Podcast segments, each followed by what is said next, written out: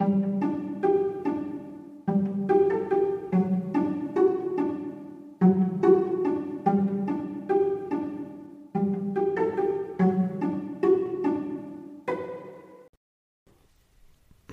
und herzlich willkommen. Schön, dass ihr den Weg in meine Vorleseecke gefunden habt. Macht es euch bequem und leiht mir euer Ohr. Dann lese ich euch was vor. Kapitel 33 Aurora Die Floßbesatzung und die Meerleute starrten angestrengt in den Nebel. Da tauchte wieder das Gesicht auf, und diesmal dauerte es einen Moment länger, bis die Nebelschwaden wieder davorzogen. Es war ein hübsches Gesicht mit großen Augen, umrahmt von langem Haar. Als sie das Gesicht deutlich vor sich sahen, wurde auch der Gesang lauter. Als das Gesicht wieder im Nebel verschwand, steuerten sie das Floß vorsichtig hinterher, wobei sie fast mit dem Schiff zusammenstießen. Das Schiff hat ein Gesicht? fragte Camilla überrascht. Abrisa sah hinauf und sagte In gewissem Sinn schon. Dieses Gesicht gehört zu der Galionsfigur vorne am Bug des Schiffs. Jetzt zogen die Nebel wie ein Vorhang auf, und sie alle konnten das Schiff gut erkennen. Es war ein großes Segelschiff, und die Meerleute konnten auf seiner Seite den Namen Aurora erkennen. Und vorne hing tatsächlich eine Galionsfigur. Aber anders als die geschnitzten Figuren, die sonst an den Schiffen hingen, war diese nicht reglos und starr. Sie wiegte den Kopf hin und her, während sie sang. Von ihr kam also dieser wunderschöne Gesang. Hallo, grüßte Arolin sie.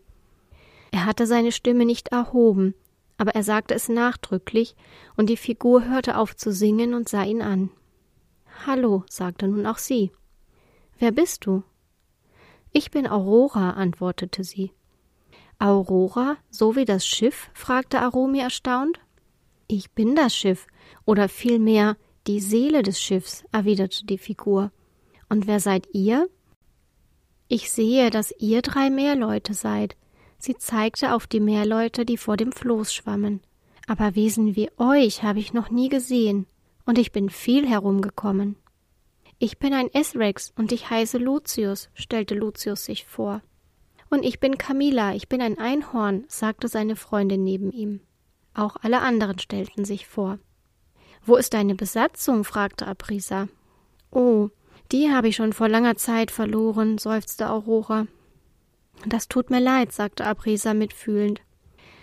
Nein, nein, das muss nicht sein, erwiderte Aurora. Das waren keine netten Leute. Eigentlich bin ich froh, dass sie weg sind. Unter ihnen war ich ein Piratenschiff. Darauf bin ich nicht stolz, erzählte Aurora und seufzte erneut. Und du fährst ganz alleine über das Meer? erkundigte sich Kriemhild. Dann bist du doch bestimmt sehr einsam, oder? Ja, manchmal fühle ich mich in der Tat einsam, gab Aurora ihr recht. Darf ich trotzdem fragen, was mit deiner Besatzung passiert ist? wollte Arolin wissen. Ja, natürlich, antwortete Aurora und begann zu erzählen. Vor langer, langer Zeit lebten Piraten auf mir. Sie waren sehr gierig und überfielen viele Schiffe. Außerdem klauten sie alles, was sie bei ihren Landgängen in die Finger bekamen. Sie füllten damit meinen großen Schiffsbauch. Ich platzte fast, und trotzdem bekamen sie nicht genug. Aurora schüttelte sich bei der Erinnerung, wobei auch das ganze Schiff erzitterte. Sie war wirklich die Seele des Schiffs. Ihre Gefühle bewegten das ganze große Segelschiff. Eines Tages, fuhr sie fort, hörten sie von einer Insel, auf der es einen ganz besonders großen Goldschatz geben sollte. Jedoch wurde er von gruseligen Wesen bewacht. Sie sollten ähnlich wie Meerleute sein, aber Flügel haben und mit Feuer werfen. Und ihr Schrei sollte so schrecklich sein, dass alle, die ihn hörten, erstarren würden. Alle hörten Aurora gebannt zu, und daher bemerkte niemand, dass sich Aromis Gesichtsausdruck bei ihren letzten Worten veränderte. Erst wirkte er überrascht, dann spiegelte seine Miene eine Mischung aus Belustigung und Sehnsucht. Na, so blöd können die doch nicht gewesen sein, solche Monster zu bestehlen, rief Kriemhild. Doch, leider schon, entgegnete Aurora. Sie brachten in Erfahrung, wo die Insel dieser Wesen war, und steuerten in einer Nacht, in der dichte Nebel über die Insel zogen, darauf zu. Außerdem tobte ein heftiges Gewitter über dem Meer. Man konnte durch die Nebelschwaden immer wieder Feuer auf der Insel erkennen. Die Piraten ließen die Beiboote ins Wasser und fuhren damit näher heran. So hofften sie, unentdeckt zu bleiben. Sie suchten sich eine dunkle Bucht und gingen an Land. Ich wartete lange in der Dunkelheit und hörte nur die Wellen platschen. Plötzlich hörte ich Schreie. Einige Stimmen erkannte ich, sie gehörten den Piraten. Aber die anderen Stimmen waren mir unbekannt. Sie waren laut und schrill und wütend. Ich weiß nicht, ob davon jemand zu Stein erstarren könnte, aber sie klang wirklich schrecklich. Ich sah schließlich im Nebel Gestalten über mich fliegen, mit riesigen Flügeln. Sie wirkten aber nicht wie die Flügel von Möwen mit Federn, sondern eher wie Fledermausflügel. Als wieder ein gewaltiger Blitz über den Himmel zuckte, sah ich, dass ihre Flügel grün waren, ebenso wie ihre Schwanzflossen. Ich sah, dass die geflügelten Wesen die Piraten festhielten und mit ihnen wegflogen. Wesen wie diese hatte ich noch nie gesehen.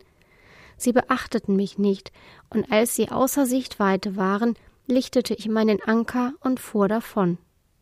Camilla, die genauso große Augen wie die anderen Zuhörer machte, fragte leise Hast du die Piraten jemals wiedergesehen?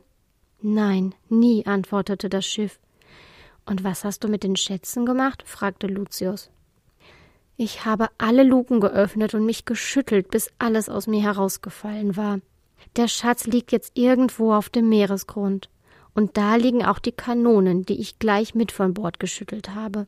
Ich habe mich so erleichtert gefühlt, als ich das ganze Zeug los war. So befreit, erzählte Aurora und atmete tief aus. Sie entspannte sich wohl etwas zu sehr bei dieser Erinnerung, denn plötzlich löste sich ihr Anker und knallte mit voller Wucht auf das Floß herunter. Alle sprangen in Panik zur Seite und schrien. Manche landeten sogar im Wasser, wo die Meerleute sie schnell packten und wieder zum Floß zogen. Es krachte und knackte, und dann war da im Floß ein großes Loch. Oh nein, das tut mir so leid, rief Aurora über ihn entsetzt. So unendlich leid. Ist jemandem etwas passiert? Alle schüttelten die Köpfe. Zum Glück war niemand verletzt und auch ihre Vorräte waren verschont geblieben. Aber weiterfahren konnten sie mit dem kaputten Floß nun nicht mehr. Hat euch diese Folge gefallen? Dann seid bei der nächsten wieder dabei und erlebt neue Abenteuer mit unseren Freunden aus Malaminupuni und aus dem Drachenwald. Ich freue mich schon auf euch. Tschüss und bis bald.